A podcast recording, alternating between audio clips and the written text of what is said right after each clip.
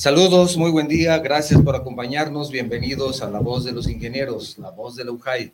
Estamos transmitiendo simultáneamente y en vivo desde nuestro estudio en la ciudad de Guadalajara, Jalisco, México, para todo el mundo a través de Guanatos FM, radio y televisión digital, por internet y también por Facebook Live. Este espacio, creado por la Unión Jalisciense de Agrupaciones de Ingenieros, tiene como objetivo ser un medio de difusión para todas las agrupaciones pertenecientes a la UJAI. Por ello, quiero aprovechar esta oportunidad para invitarlas a participar, ya que es un canal que pueden aprovechar para dar a conocer sus actividades, sus proyectos y sus logros. Por otro lado, deseo invitar a todas las agrupaciones del estado de Jalisco pertenecientes a cualquier rama de la ingeniería a que se afilien al UJAI, para que de igual forma nuestra audiencia los conozca.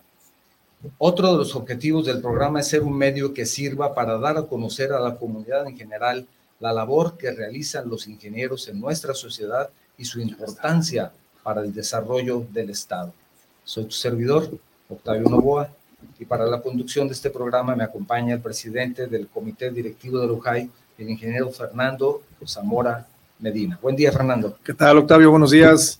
Oscar, buenos días. Gracias por estarnos acompañando esta mañana. Amigos, muchísimas gracias por estar también siguiendo este su programa, La Voz de los Ingenieros, La Voz de Lujay, donde hoy tendremos la gran oportunidad de checar un tema súper vigente, donde conoceremos algunas metodologías que que nos llevarán a que cambiemos nuestra forma de ver la situación de los contaminantes eh, aquí en, por ejemplo, aquí en nuestra ciudad, pero pues también esto puede ser aplicado a nivel mundial. Y qué mejor que para conocer del tema y conocer de nuestro invitado especial, conocerlo a través de la voz de Octavio Novoa para saber quién es nuestro amigo Oscar Jauregui. Bienvenido, Oscar. Adelante, Octavio. Gracias. Como ustedes saben, el arbolado urbano desempeña un papel fundamental en la captura de carbono, contribuyendo a reducir la concentración de CO2 en el aire y por lo tanto ayudando a mitigar el cambio climático.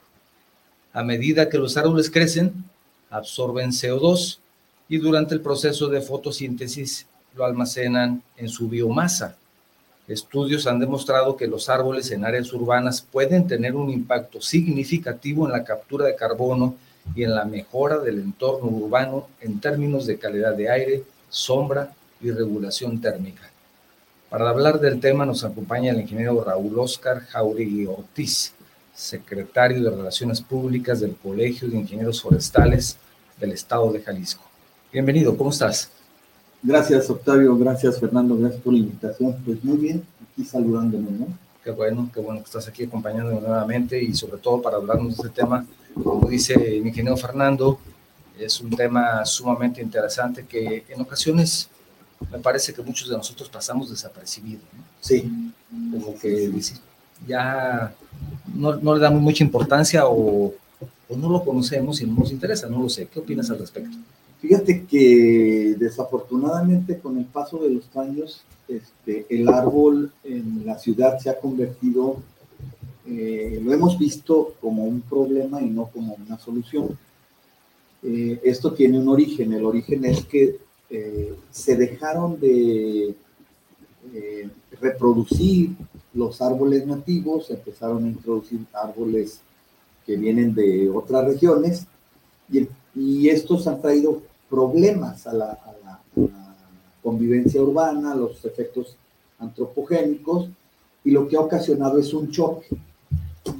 Yo recuerdo, para hablar de cosas así muy simples, eh, antes se barrían todas las banquetas de Guadalajara. Y hoy ya parece que es un problema complejo que mucha gente ya no quiere barrer. Entonces lo asocian el problema de barrer de la basura de los árboles con un problema de una actividad física que te quita tiempo. Y entonces lo que la gente ha buscado es retirarse de los árboles.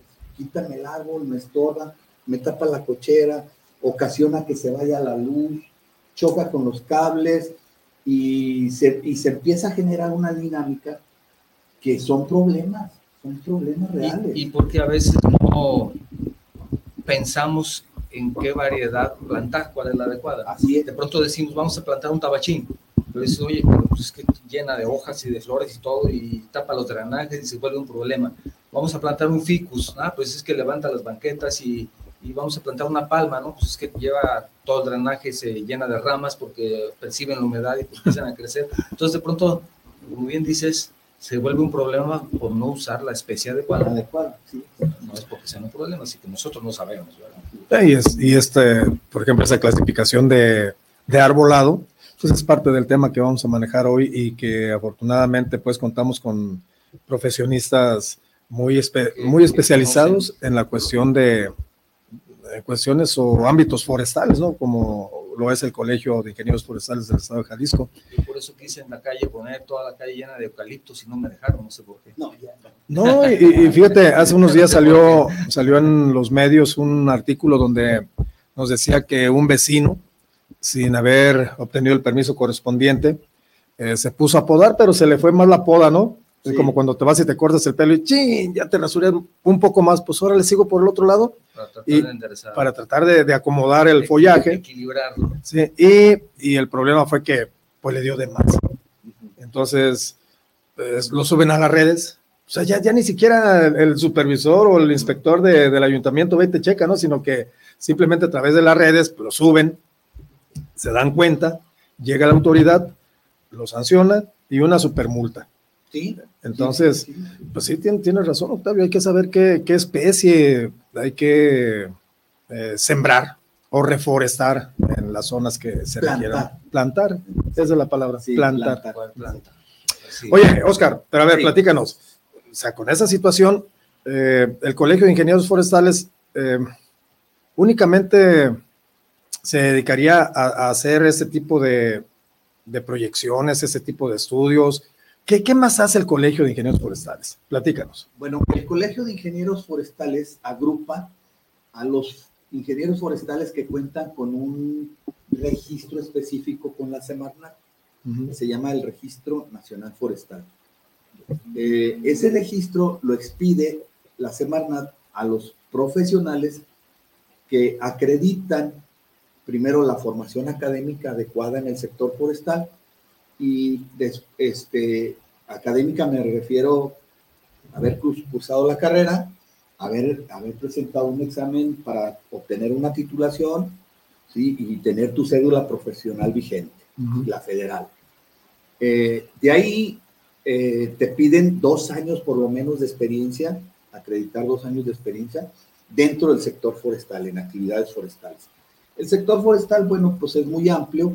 eh, tiene la, la cuestión de la producción de planta en vivero, tiene el, propio manejo forestal, que es la obtención de recursos forestales maderables y no maderables desde el bosque, y luego viene lo que es la industria forestal.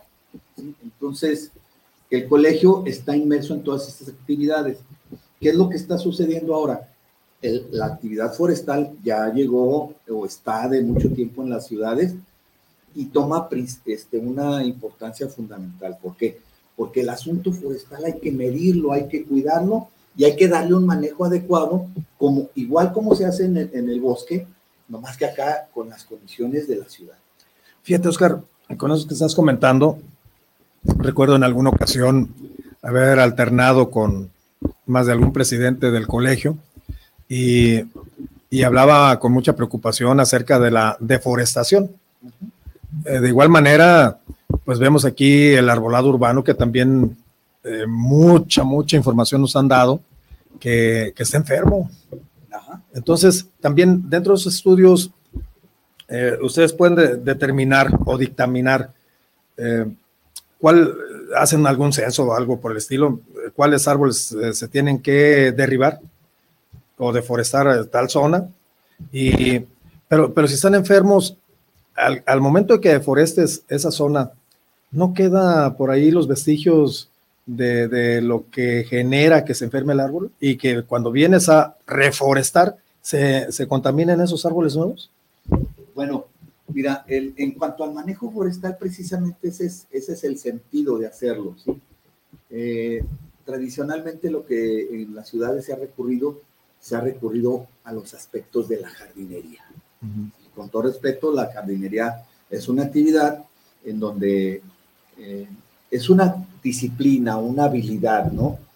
Entonces, de ahí en los jardineros han ido brincando, pero hoy en día las políticas de gobernanza institucionales de los municipios de Guadalajara han, ido, han sido más exigentes, precisamente para ir interviniendo con mejor calidad en el arbolado urbano. De, esto tiene mucho tiempo estudiándose, tiene mucho tiempo este, tratándose de llegar a las, a las causas, a las razones, y en la historia reciente hemos visto presencias de plagas y enfermedades, como tú lo mencionas, que han sido eh, causa de, como dice Octavio, ya no me dejaron plantar este, eucaliptos.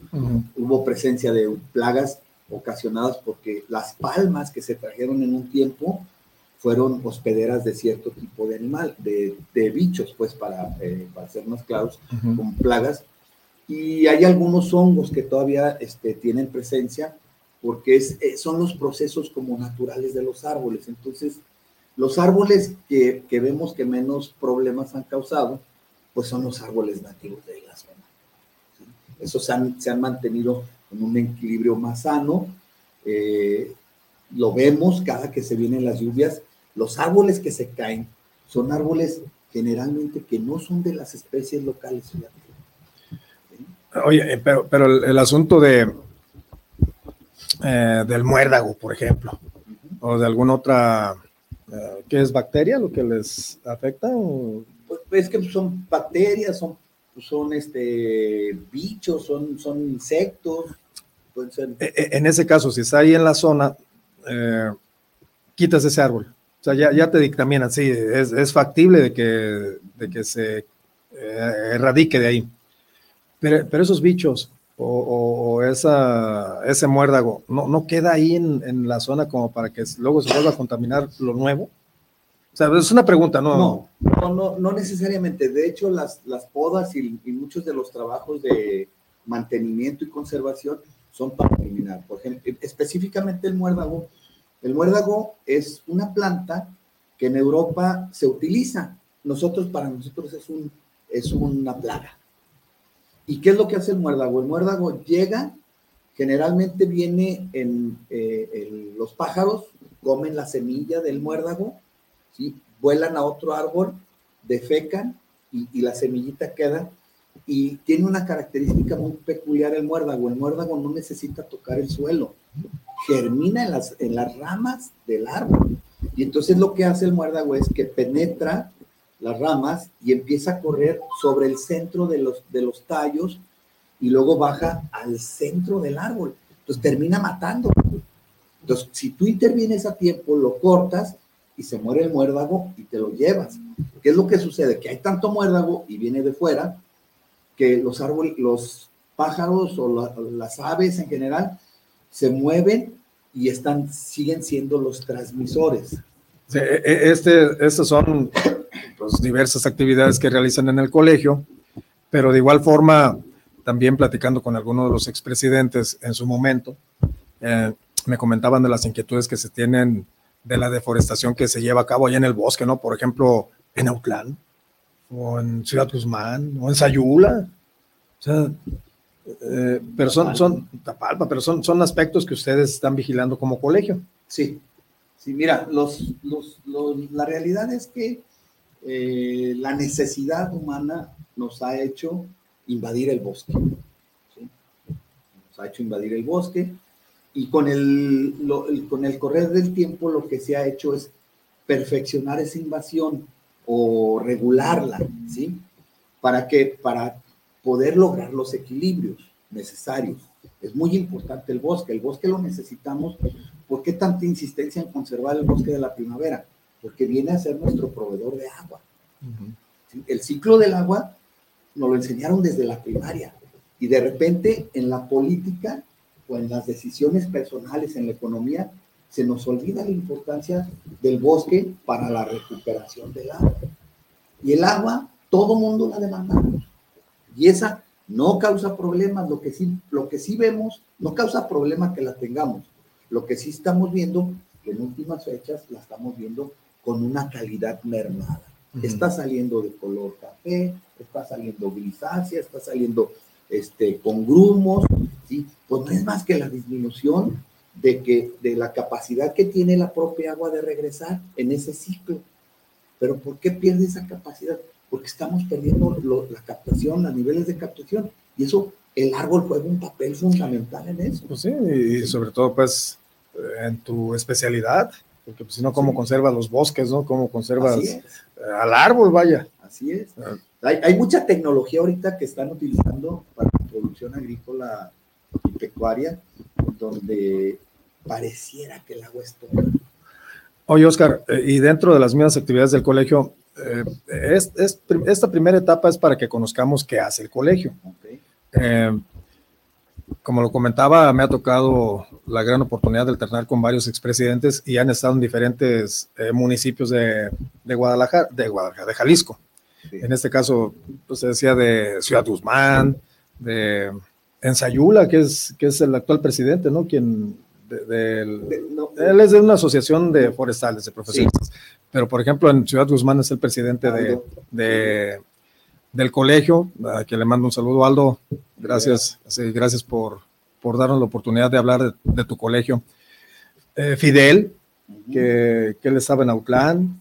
En fin, eh, pero así como ellos que han sido grandes activistas pues por la conservación del, del medio ambiente, y que, y que se han metido mucho en ver los aspectos y los impactos ambientales que generamos como humanos.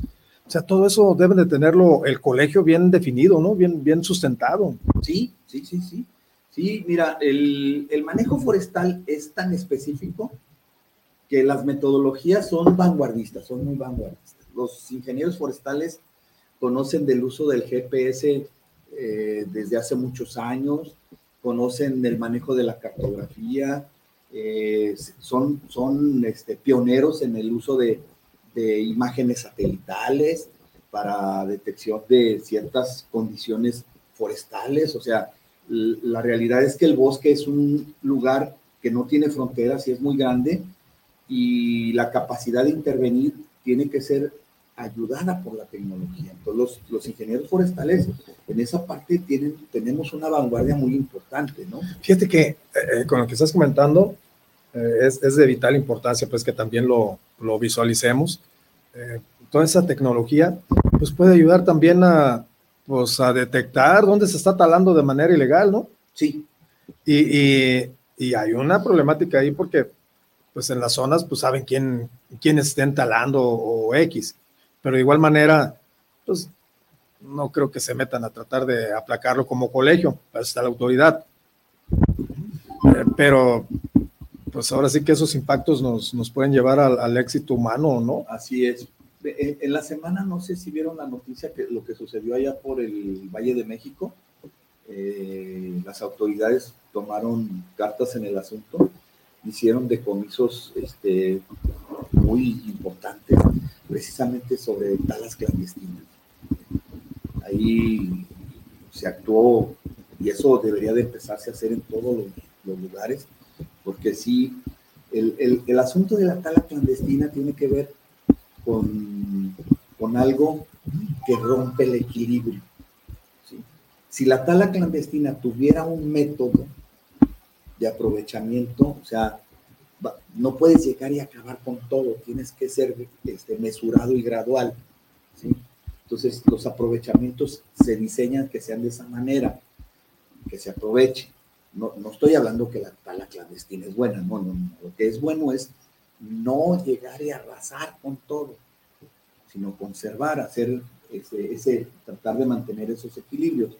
Entonces, los estudios forestales que le quitan toda mala intención al bosque son para garantizar que el bosque va a permanecer y va a seguir ahí por los, los programas de manejo forestales que hacemos nosotros son por 20 años los, los chiquitos, ¿no?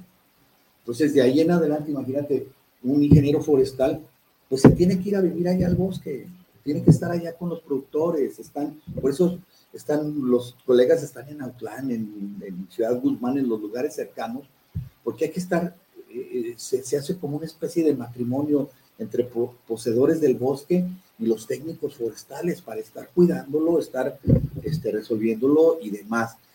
Vienen las, las diferentes épocas del año, ahorita estamos, prácticamente está de vacaciones el bosque, porque está lloviendo y con las lluvias es muy difícil el ingreso, pero luego vienen los aprovechamientos y luego vienen las épocas de calor donde se disparan los incendios. Y también los mismos forestales son los que tienen la organización y la responsabilidad de las brigadas de combate forestal. Sí, no, pues tantas técnicas que deben de aplicar con el fin de, eh, por ejemplo, las quemas controladas y todo ello.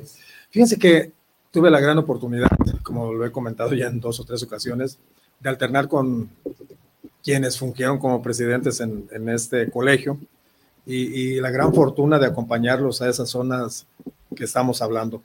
Y, por lo que dice eh, Oscar, pues claro que debe de haber un aprovechamiento, ya que al final de cuentas vamos a ver una metodología y vamos a ver cómo, cómo se puede aprovechar un árbol para que nos dé vida. O sea, no es únicamente decir eh, un, un, un, lema publicitario, ¿no? O sea, sino que, que sí nos dé vida y hay, hay métodos científicos, los cuales ya se aplicaron aquí en la ciudad y que Oscar es uno de los pioneros en ello. Fue un sueño y, y ya lo consolidaron, ya, ya salió esa, pues no norma, pero sí ese, ese estudio y que habrá de llevar a, a Guadalajara o la ciudad donde se aplique para que podamos aprovechar eh, ciertos recursos que nosotros vemos como contaminantes, pero que si los aprovechamos de tal manera generarán eh, oxígeno, nos, nos, darán mayor capacidad de vida, ¿no? Calidad, calidad de vida. Pero eh, antes de adentrarnos a ese tema, ¿qué les parece si escuchamos ciertos mensajes, ciertos saludos a través de la voz de Octavio Novoa? ¿Nos apoyas, Octavio? Claro que sí, con todo gusto. Tienen un saludo de Gabriel Jauregui. También Héctor Heredia González manda un saludo.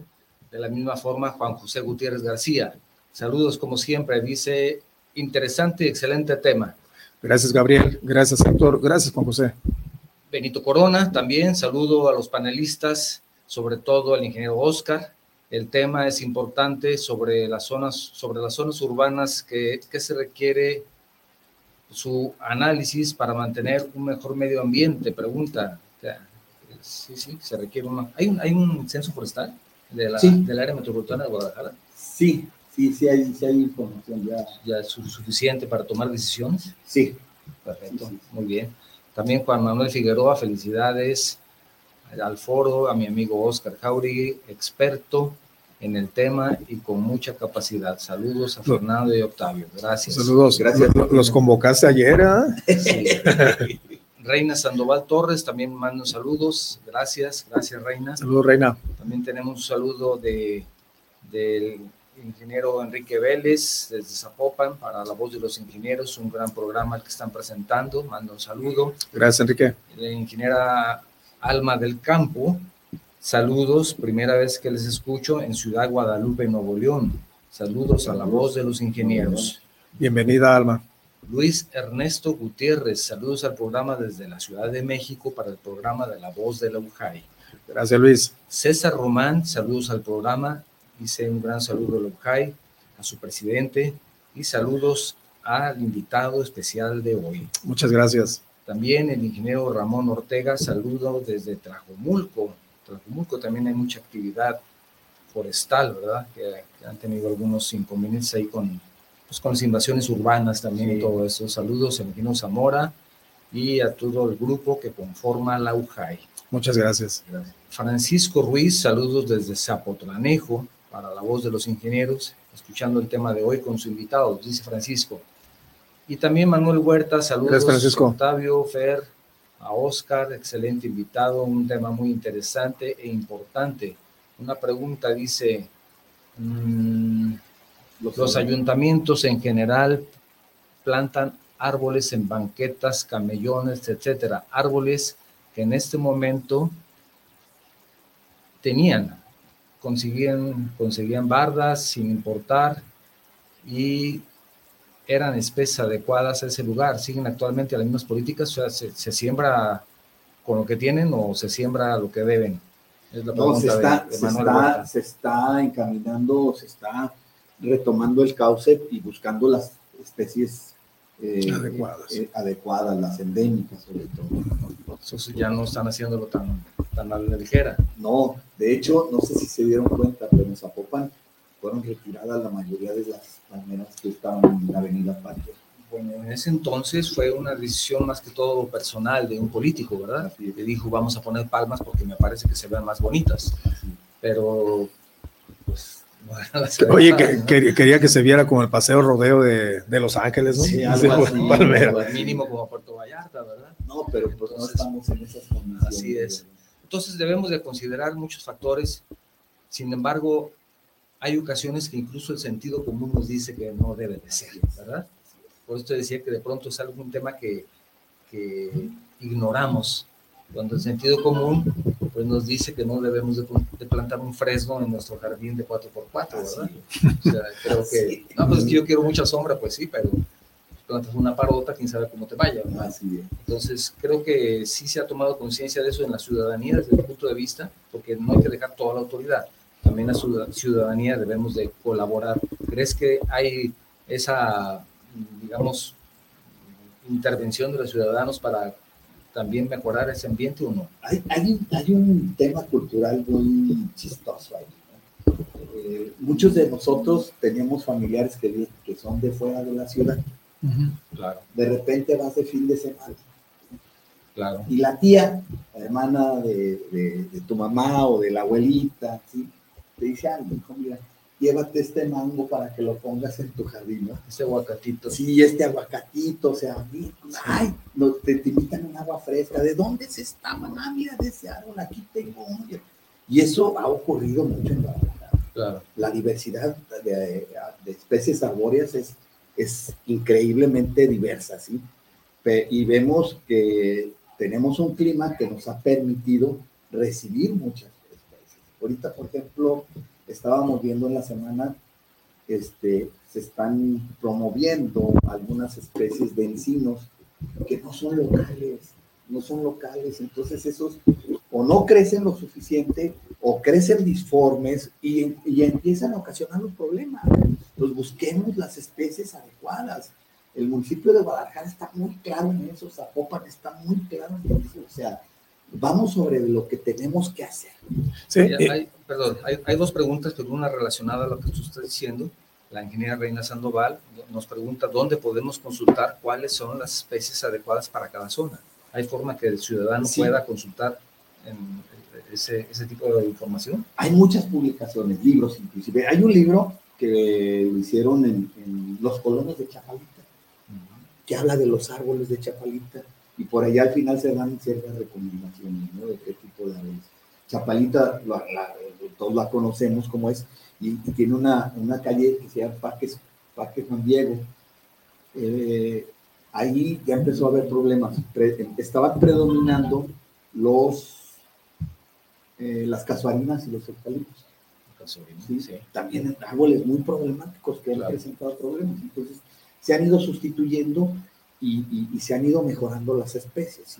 Ahorita, si, si, observan, el periférico se está reforestando ahorita, aprovechando el, temporal de lluvias, y las especies se están dirigiendo a las especies que están aquí de la Y para concluir, Gabriel Hernández manda un saludo, pero también pregunta algo que, que, ya me parece que respondiste. Buen día para todos. ¿Existe alguna forma de sanar el árbol del muérdago sin tener que tirarlo para evitar que se siga expandiendo?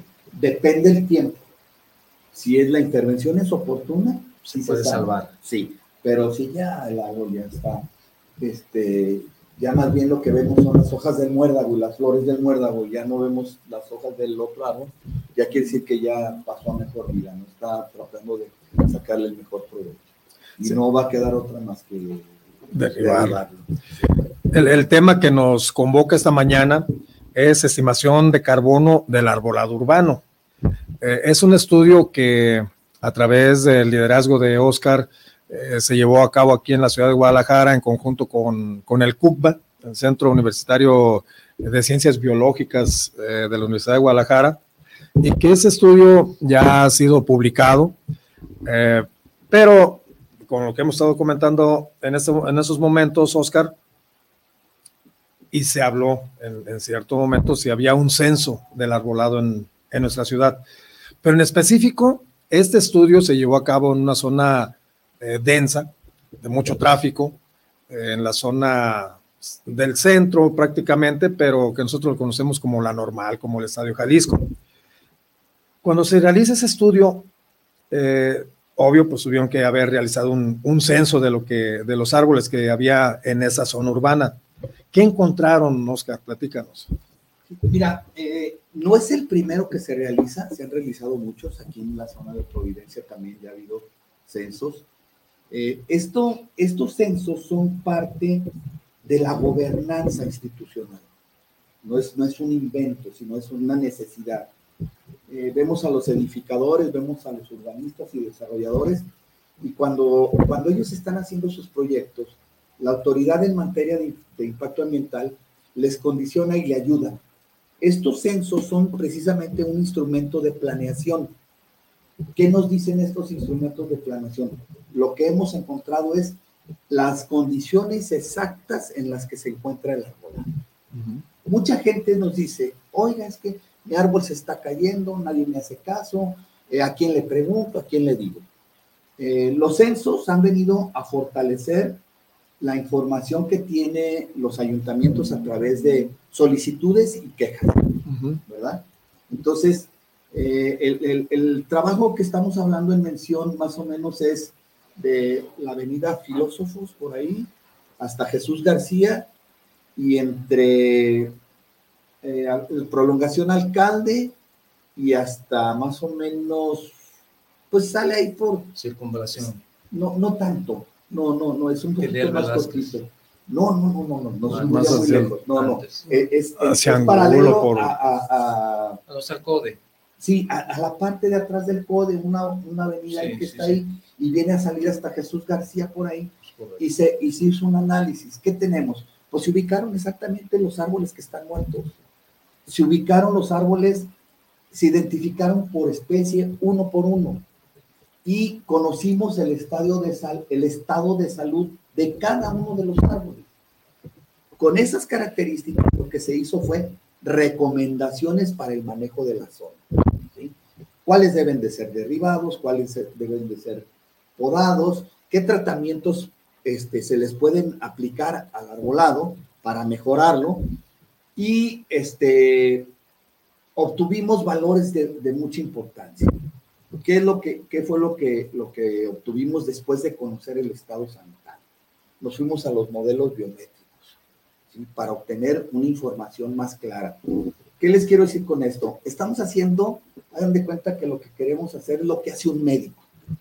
Un diagnóstico puntual de la zona en función de cómo se está comportando el, el arbolado. Entonces, en la zona determinamos zonas con posibilidades de, de plantar árboles valoramos la infraestructura aérea y subterránea que pudiera existir ahí. Entonces, con, esos, con, con toda esa información lo que hicimos, un montón de recomendaciones. Sobre todo, y se hicieron recomendaciones para poder tener los índices muy claros de qué tenemos en esa región. Sobre todo, y, y, el tema muy específico, a, yo lo quisiera que lo viéramos desde ese punto de vista, los árboles nos ayudan, todo el mundo dice, nos dan oxígeno. Pero en función de qué nos dan el oxígeno. Nos dan el oxígeno en función de capturar y secuestrar el, carbono en sus diferentes presentaciones. Dióxido de carbono, dióxido de carbono, CO2, todos esos. El árbol tiene la capacidad de capturar.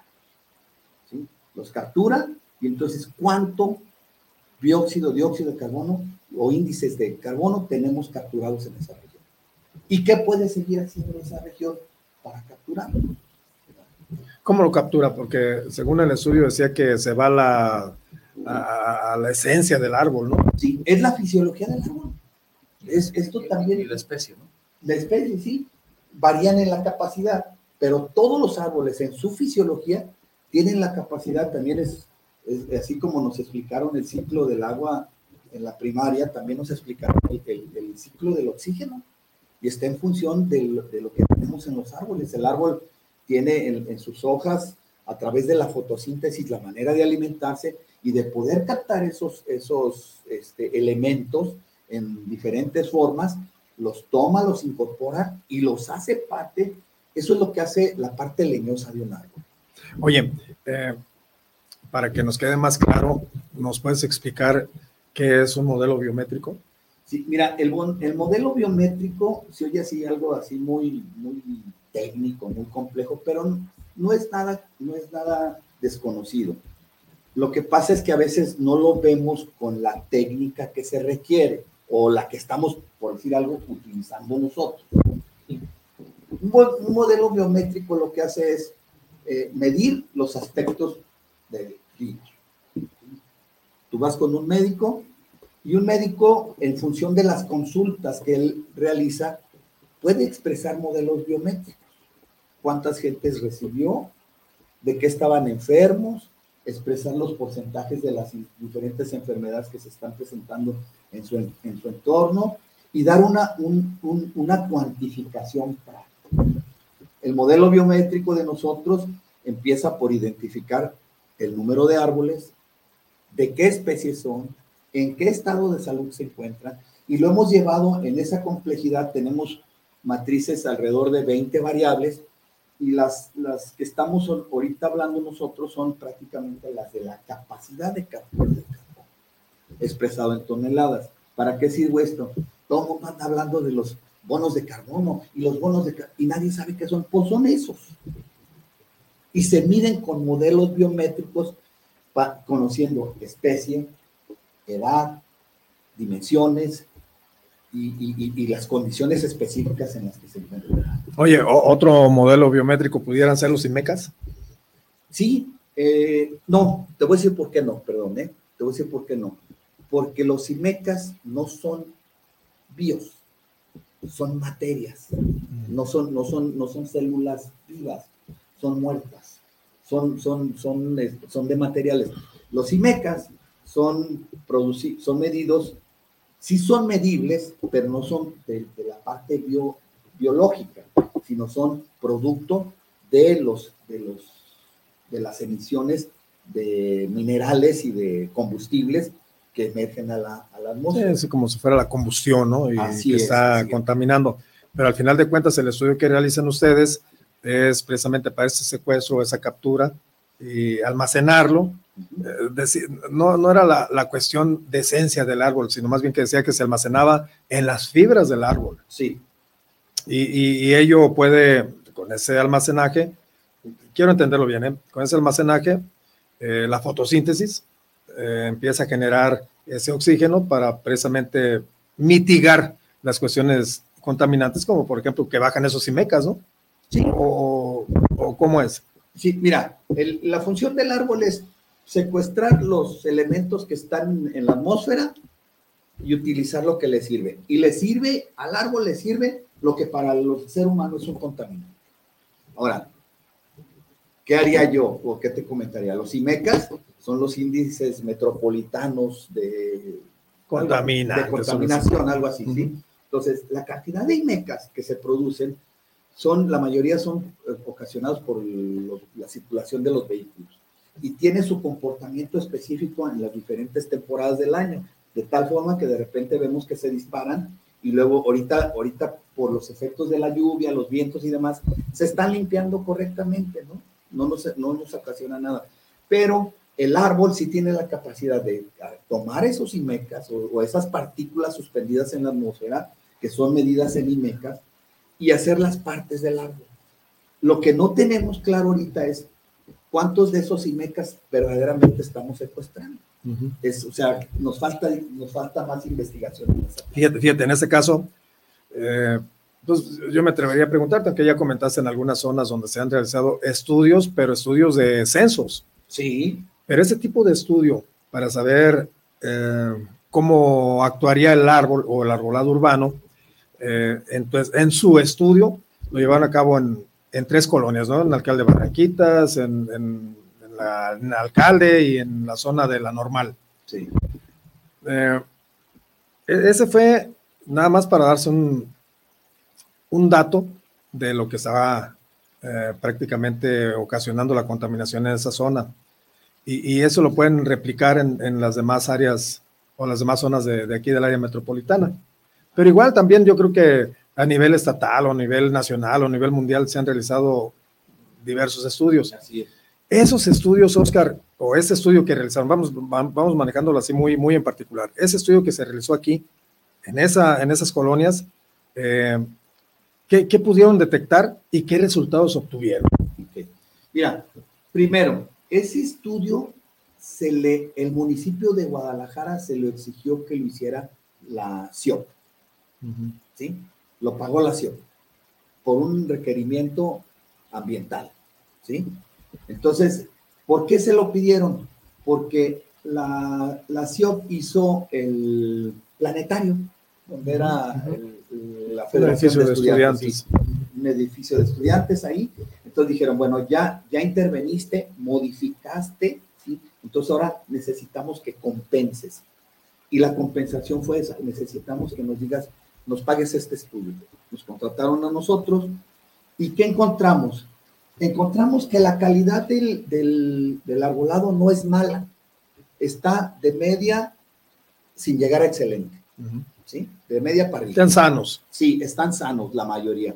El porcentaje de individuos muertos y con presencia de plagas y enfermedades no rebasó el 10%.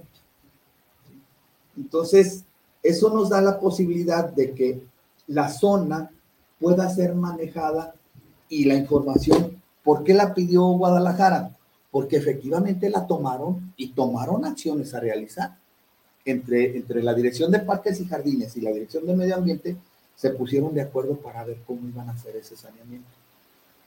Cuando, cuando salen estas intervenciones, lo que sucede es que tienes un mejor comportamiento del arbolado en la ciudad. Quitas carga de biomasa para regenerar carga nueva, eh, eliminas eh, plagas, eliminas enfermedades, eliminas individuos muertos y eso te permite que el entorno real a, nivel de medio ambiente ecológico, la convivencia que hay, mejore muchísimo. Incrementa la capacidad de captación del agua, incrementa muchas cosas, o sea, se ve, se ve muy beneficiado. Hace falta compenetrar más. Decías tú ahorita, Fernando, este estudio se hizo más o menos en el 18, 18, 19, pero no se han dejado de hacer. El año pasado hicimos, hicimos uno en el centro de Zapopan. También otra necesidad de la Dirección de Medio Ambiente de Zapopan le colgó la, la compensación de un estudio de 90 hectáreas del centro de Zapopan y ya terminaron, este año se terminaron las labores de saneamiento. ¿Qué están haciendo ahorita o qué se hizo para esta temporada? Los individuos que se retiraron muertos están siendo replantados ya aprovechando la, época de lluvias. La importancia de conocer esto es valiosísimo. Los índices de carbono también los ha utilizado la autoridad para darle el valor real al árbol. ¿Cuánto cuesta derribar un árbol? ¿Y por qué se cobra el derribo de un árbol? Cuando tú quitas, retiras un árbol por condiciones de necesidad de quitar un árbol sano, tiene un alto precio. Fíjate que recuerdo en, una zona boscosa yendo hacia, hacia Cocula adelante, la Guajolota, si no mal recuerdo, se hizo un estudio ambiental, de impacto ambiental, y aparte se hizo un censo de todos los árboles que estaban ahí. Y recuerdo que cuando se quería poner en venta ese predio, pues particular, eh, decían, no puedes tocar este árbol porque tiene cierto tallo, tiene cierta edad, y, si llegas a tocarlo, te va a salir un lanonón. Sí. Mira, el, el, el, análisis del arbolado es una herramienta, o sea, lo tenemos que hacer como parte de los estudios de impacto ambiental. Sea, no lo puedes, un, estudio de impacto ambiental, no lo puedes hacer si no tienes identificado con precisión la vegetación que existe alrededor.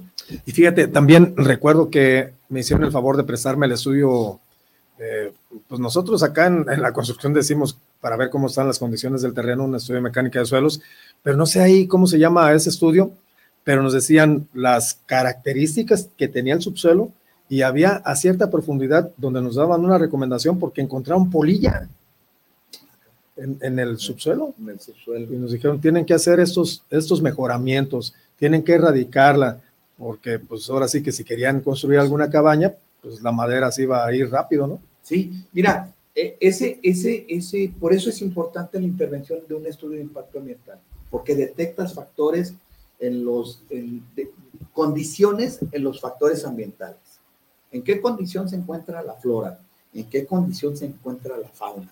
¿En qué condición se encuentra el suelo? ¿En qué condición se encuentra el agua? ¿En qué condición se encuentra el aire?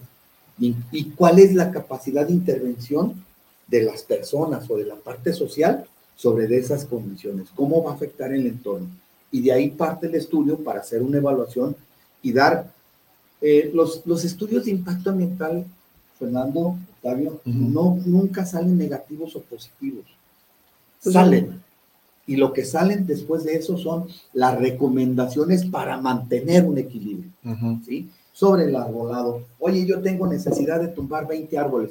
Pues sí, como no, te cuestan tanto, con estos índices se les pone un valor, si te cuestan tanto, requerimos que lo hagas de esta manera y luego ya pagaste, no termina el chiste, el chiste ahí, al contrario, ahí empieza. Ahora necesitamos que repongas la biomasa. Esto que retiraste, nos vamos a tardar tanto tiempo en recuperarlo, así es que necesitamos tantos árboles de este tipo y eso es lo que está haciendo la autoridad. Eh, platícanos, Oscar, ¿qué es la biomasa? La biomasa son todos los componentes del árbol en su conjunto. Raíces, troncos, ramas, tallos, hojas, flores y frutos. Esa es la biomasa, es el componente ah, eh, del, en, general, en total del árbol. Y esa biomasa es estos, estos eh, técnicas que estamos haciendo de los censos y de los inventarios, tenemos la capacidad de calcular eh, el volumen maderable de un árbol, también lo calculamos, no nada más los índices de carbono, sino este, ni tampoco, no nada más los estados de salud, ni, ni las dimensiones, sino también sabemos cuánta madera tienen ahí adentro, eh, qué tipo de madera, etcétera, etcétera.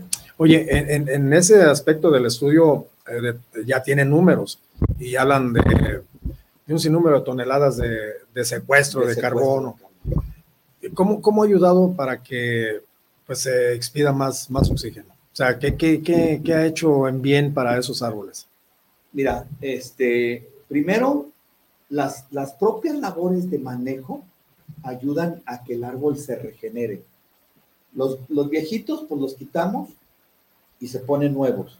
Y todos los elementos nuevos vienen como los chavos que vemos ahorita, ¿no? Con todas las ganas del mundo y están, y esos están calando y van a llegar un tiempo en el que van a, su curva de crecimiento de captura de carbono va a ser la óptima.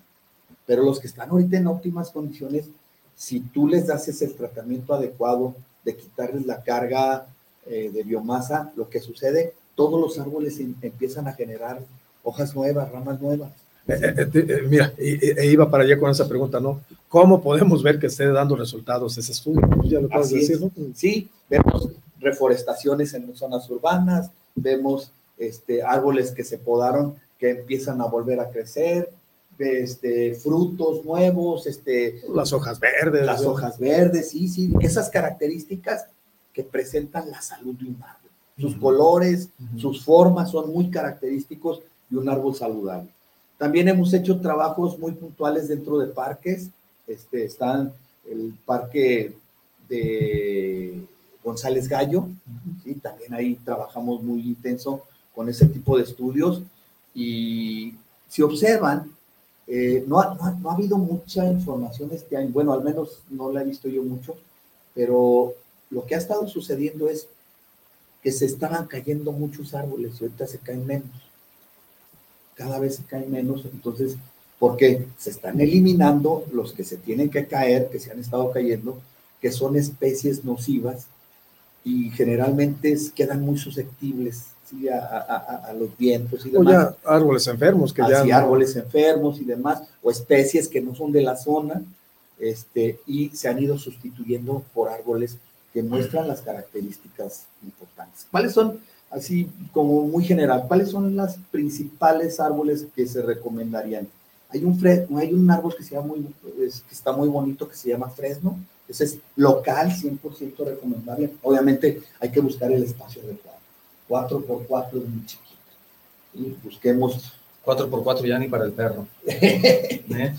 este, están los guamúchiles, que también son especies locales y esos además dan este, frutos, ¿verdad?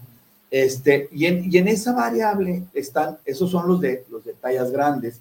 También hemos logrado ver que las especies forestales de la costa, como las primaveras, la rosa morada, los pochotes, las ceibas, no, las farotas nos están un poquito complicadas, ¿no? Pero las ceibas están comportándose más o menos también hay muchas ceibas, sí, sí, sí, sí, Más o menos desde ese diámetro es el tronco, ¿no? Sí, sí, del, de, las ceibas. Sí, sí, sí. Pero, y, y hay los, las tallas medias, también para eso ha sido importante identificar tallas pequeñas, medianas grandes. Oye, Oscar, ah, perdón. Luego hay como de ornato, como desarrollan, estos son Esos son frutales. Más de ornato, ¿verdad? También los usan porque les gusta mucho, son árboles pequeñitos. Sí, ¿verdad? si te fijas, eso los están poniendo en las ciclovías. Que lo, ven ya más como arbusto, ¿no? Oye, Oscar, entonces, ya para ir cerrando este tema, entonces, ¿por qué la toma de decisiones y por qué haber plagado prácticamente a toda la ciudad con ficus? Híjole, pues son modas pero pues ya vimos todo el desastre que han generado. No, Fer, si nos vamos más atrás, en su momento fue el eucalipto y fue la casualidad. Sí, sí. Aunque el eucalipto tuvo cierto, cierta razón también de ser en la zona del periférico, precisamente para quitar los, los vientos, ¿no? Que ayudaban a, Era el cinturón verde. a hacer una barrera, ¿verdad? Esa fue la idea. Sí, sí, sí. Pero empezaron a ponerlos también dentro de la ciudad. Entonces ahí fue donde ya se empezó a complicar. Pues sí, el tiempo no perdona, mi estimado Oscar. Eh, Vamos a adentrarnos nuevamente con el segmento de mensajes que me gustaría rápidamente para sí, sí, adelante, Manuel Figueroa, necesitamos que se necesita que en los ayuntamientos haya expertos en el medio ambiente para que se regule la plantación de árboles adecuados para la zona metropolitana en ayuntamientos interiores del estado. Gracias, Juan Manuel. Es un comentario de Juan Manuel Figueroa, también Eduardo Robles González, manda un saludo. Saludos, Eduardo. Eh, Leonides Ruiz también dice que ella, bueno, reitera el, el comentario de Juan Manuel Figueroa, Gabriel Jauregui también. Gracias, Leonides. Decía que mandaba un, saludo. Gabriel. Eh, Eric Castellanos, un tema bastante interesante. Bien dice él que es para aquellos ingenieros que no somos forestales, porque dice uno sigue aprendiendo siempre. Saludos a Fernando Octavio y el invitado Oscar. Gracias, Eric. Sí, tiene, tiene razón en el sentido de que pues, son temas de los que no estamos, los que no somos forestales, pues no conocemos, ¿no? Es importante conocerlo para poder también tomar decisiones en un momento dado. También Maribel Martínez, saludos para el programa desde Traquepaque Centro. De la misma forma, Juan Carlos Villaseñor. Gracias, Maribel. Saludos. Juan Carlos, gracias. Odaca, Nuevo León. Saludos, ingeniero, primera vez que se sintoniza el programa. Gracias. Y el ingeniero Rosalío Chávez, saludos para el programa, pero él nos manda saludos desde Ciudad de México. Gracias, Rosalío. ingeniería, muchísimas gracias. Les invito a que se queden. En un momento más empezaremos en de la construcción y hablaremos respecto a la ingeniería de costos. Es un tema muy interesante. Gracias. Gracias a ti, Octavio. Último mensaje, estimado Oscar. Bueno, el, miren, este, creo que hay que pegarnos un poquito más a voltear a ver el árbol como el amigo que ha sido siempre, el compañero de la humanidad. Entonces, este, veamos veamos el árbol como un gran aliado en nuestra vida y no como un problema. Saludos a la gente de Nuevo León. También estos trabajos fueron presentados allá en, la, en el foro forestal que hubo. Lo recuerdo bien porque recibimos gran apoyo del hoy gobernador en su tiempo de alcalde de Guadalajara. Fueron los muchachos que empezaron a, a desarrollar estos trabajos al, al sur de Nuevo León. Se me escapa la, nombre de la ciudad, ahí en la, Universidad de las Ciencias de la Tierra, y se presentaron estos trabajos. bueno, pues felicidades, Oscar, es, es una información vigente, eh, nos da un panorama muy amplio de la responsabilidad social que tenemos como seres humanos y como ciudadanos, eh, con el objetivo de eh, mitigar la contaminación en nuestro medio ambiente. Muchísimas gracias, Octavio. Muchísimas gracias, Oscar. Y ustedes, amigos, muchísimas gracias por habernos acompañado esta mañana. Recuerden que ese es su programa, La Voz de los Ingenieros, La Voz de Lujay. La UJAI estará el 29 de agosto en la Cumbre Internacional del Hábitat de América Latina y el Caribe, donde de forma paralela estaremos trabajando, informando al mundo lo que hace la ingeniería jalisciense. Próximamente les daremos más información, pero por lo pronto les deseo que tengan un excelente fin de semana. Eso fue La Voz de los Ingenieros, La Voz de Lujay.